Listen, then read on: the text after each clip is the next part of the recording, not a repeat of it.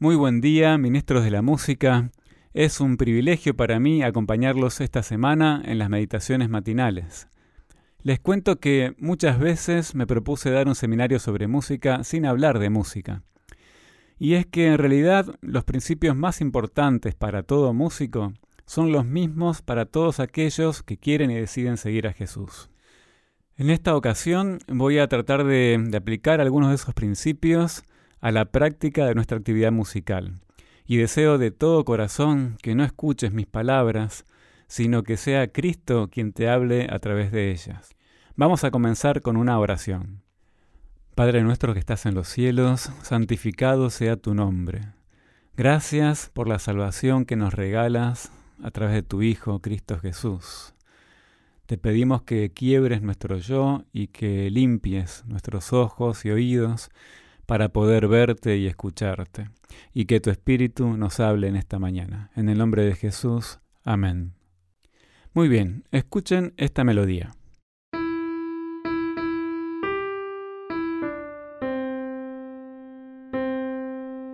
¿La pudieron reconocer? Seguramente que todos sabrán que es la canción Fija tus ojos en Cristo. A ver si la tocamos de esta manera.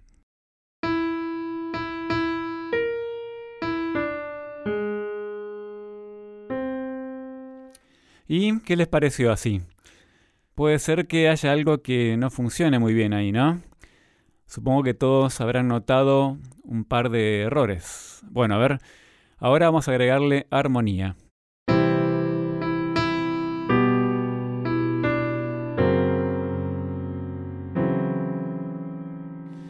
El tema de la armonía es más discutible, pero supongo que la mayoría de ustedes coincide en que la melodía está correcta, pero en los últimos dos acordes la armonía no, no coincide muy bien, no, no pega tan bien con esa melodía, ¿no?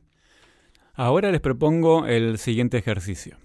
Marquen con el pie o con las palmas el pulso de esta canción, aquello que nos marca el ritmo de la misma.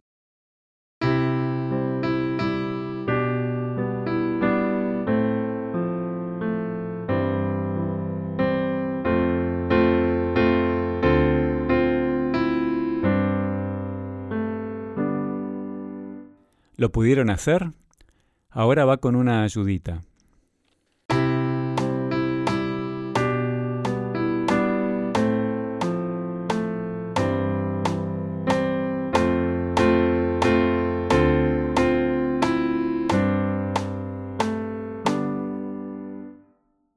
Dios creó la música y nos hizo sensibles a ella. Todo lo que creó Dios lo hizo bueno en gran manera. No es necesario estudiar música para reconocer una melodía, para detectar un error de interpretación, para darnos cuenta de una desafinación o, un acorde que por ahí no combina tan bien. Tampoco es necesario estudiar música para percibir, bailar y realizar coreografías al ritmo de la música. Incluso podemos tararear una canción sin haber estudiado canto. O sea que Dios nos creó con la capacidad de percibir, disfrutar e interpretar música. Somos seres musicales. Es casi como si necesitáramos la música en nuestra vida. Luego de las series y películas, lo más buscado en Internet son videos musicales. Consumimos música.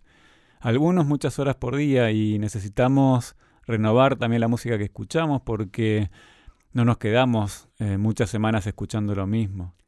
Ahora bien, el principio bíblico que está en 1 Corintios 10:31 nos dice, háganlo todo para la gloria de Dios. Entonces, ¿para qué vamos a escuchar y hacer música? Para la gloria de Dios. Me llama la atención que en algunas iglesias hice una encuesta donde preguntaba qué porcentaje de música cristiana escuchaban en la semana. Más de la mitad de las personas respondían el 10% y hubieran puesto cero pero no tenían esa opción. Y en cuanto a los cantantes y grupos que más escuchaban, en general estaban en total oposición al mensaje de Cristo. Nos parecemos a aquello que contemplamos, que adoramos, a lo que más tiempo y atención dedicamos. Si contemplamos a Cristo, no podemos hacer otra cosa que alabar a aquel que nos creó y nos redimió. En Juan 3, 13 y 14 dice, Y como Moisés levantó la serpiente en el desierto, así es necesario que el Hijo del Hombre sea levantado, para que todo aquel que en él cree no se pierda, mas tenga vida eterna. Levantar a Cristo en nuestra música y en nuestra vida es la inevitable respuesta del hombre ante el regalo de Dios. El pastor Bosquet en cierta ocasión dijo que Jesús cantó en la cruz. ¿Cómo es eso? Resulta que esa frase, Dios mío, Dios mío, ¿por qué me has desamparado? Es el inicio de una canción, es el Salmo 22. En esa canción también dice, horadaron mis manos y mis pies, entre tanto me miraban y observaban, repartieron entre sí mis vestidos y sobre mi ropa echaron suertes. Y resulta que Jesús vino a este mundo precisamente para cantar esa canción, para vivir y morir por nosotros.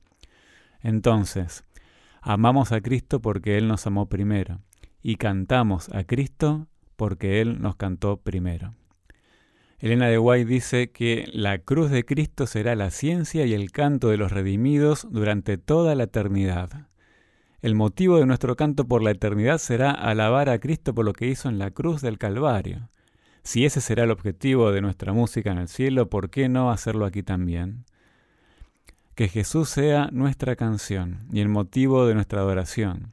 Que la música que elijamos, el arreglo y el estilo, el modo de cantar y de tocar, sea pensado, meditado y dirigido por el Espíritu Santo en oración, para levantar el nombre de Cristo y darle a Dios toda la gloria. Que tengan un bendecido día y que fijemos nuestros ojos en Cristo. Los dejo con un fragmento de este hermoso himno.